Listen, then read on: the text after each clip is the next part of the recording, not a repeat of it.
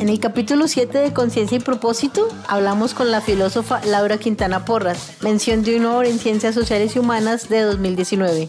En esta conversación tocamos el cuerpo como territorio, el cuerpo emancipado, el cuerpo como sentido. Hablamos con ella de la política como el arte de vivir juntos, de nuevos conocimientos, de la filosofía en la contingencia, de la filosofía que le habla al presente y de la filosofía que da herramientas para repensarnos. No se pierdan ninguna de las conversaciones con ganadores de premios y menciones de honor Alejandro Ángel Escobar. Síganos en las redes sociales como arroba FAE Colombia y suscríbase a Conciencia y Propósito.